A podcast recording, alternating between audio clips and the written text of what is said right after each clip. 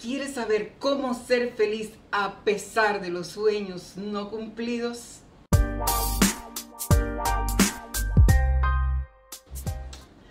Ay, esos sueños recurrentes, despiertos, dormidos.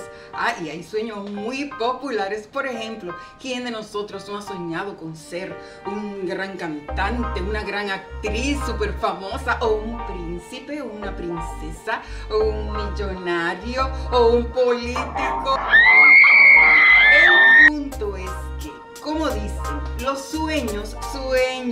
A menos que el tuyo sea tan importante para ti que lo hayas convertido en una meta. En palabras de Harvey Specter, no tengo sueños, tengo metas. ¿Y cuál es la diferencia entre un sueño y una meta? Los sueños pueden ser solamente eso y no pasar de ahí.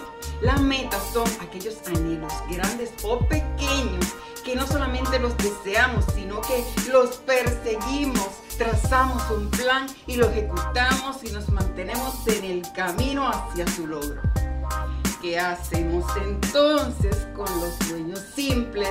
Nada, sigue dando tu soñadita de vez en cuando que soñar no cuesta nada. Una vez al año no hace daño. Agarra un cepillo y canta frente al espejo como lo he hecho. Eso es buenísimo para el estrés pero ¿qué hacemos recurrentes que a veces se sienten como si fueran una deuda ante la vida? Esos que amenazan con convertirse en una tremenda pesadilla. Bien, esto es lo que vas a hacer. En primer lugar, los vas a cuestionar. Pásalos por la piedra. Los sueños no son para obsesionarse. Tú tienes un sueño, no es como que el sueño te tiene a ti, ¿verdad que no?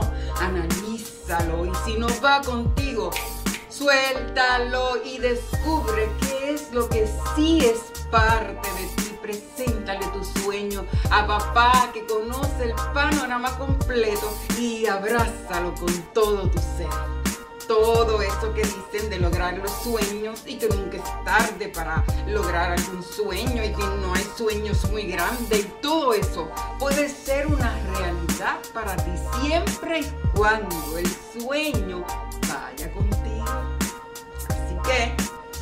esto. Tu sueño limita tus oportunidades presentes o te impulsa a la acción constante y efectiva. ¿Tu sueño te avergüenza?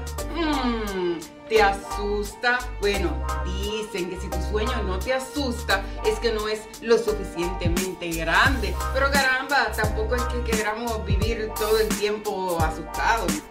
¿Disfrutas los pasos hacia tu sueño? ¿Te emociona y te causa curiosidad todo lo que tiene que ver con él? Mm el sueño que tienes no te deja ser feliz, entonces revisa muy bien de dónde surge y de quién es realmente. Y es que a veces nosotros vivimos arrastrando los sueños de otras personas, sean de nuestros padres, de nuestra familia, y la vida, ¿sabes qué? Es demasiado corta como para eso. Por cierto, ojo papá, mamá, Deja que los sueños de tus hijos emerjan de su propio ser. No vivas atosigándolos de los sueños tuyos que tú no pudiste alcanzar.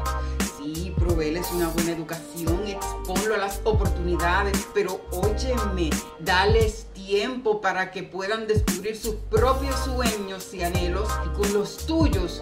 Venga tú ahora. Sí, con todo lo que yo te he dicho, algo te dice todavía que estás a tiempo para alcanzar ese sueño que vibra dentro de ti. Entonces mira, manos a la obra, traza un plan y ponte en acción ahora mismo que para mañana es tarde. Y así, soñando y logrando, es como seguimos pasando del dicho al hecho para declarar que somos felices por decisión. Dios contigo, mi gente, un abrazo muy grande. Si te ha gustado esta tertulia, demuéstralo con un like y compártela con los tuyos.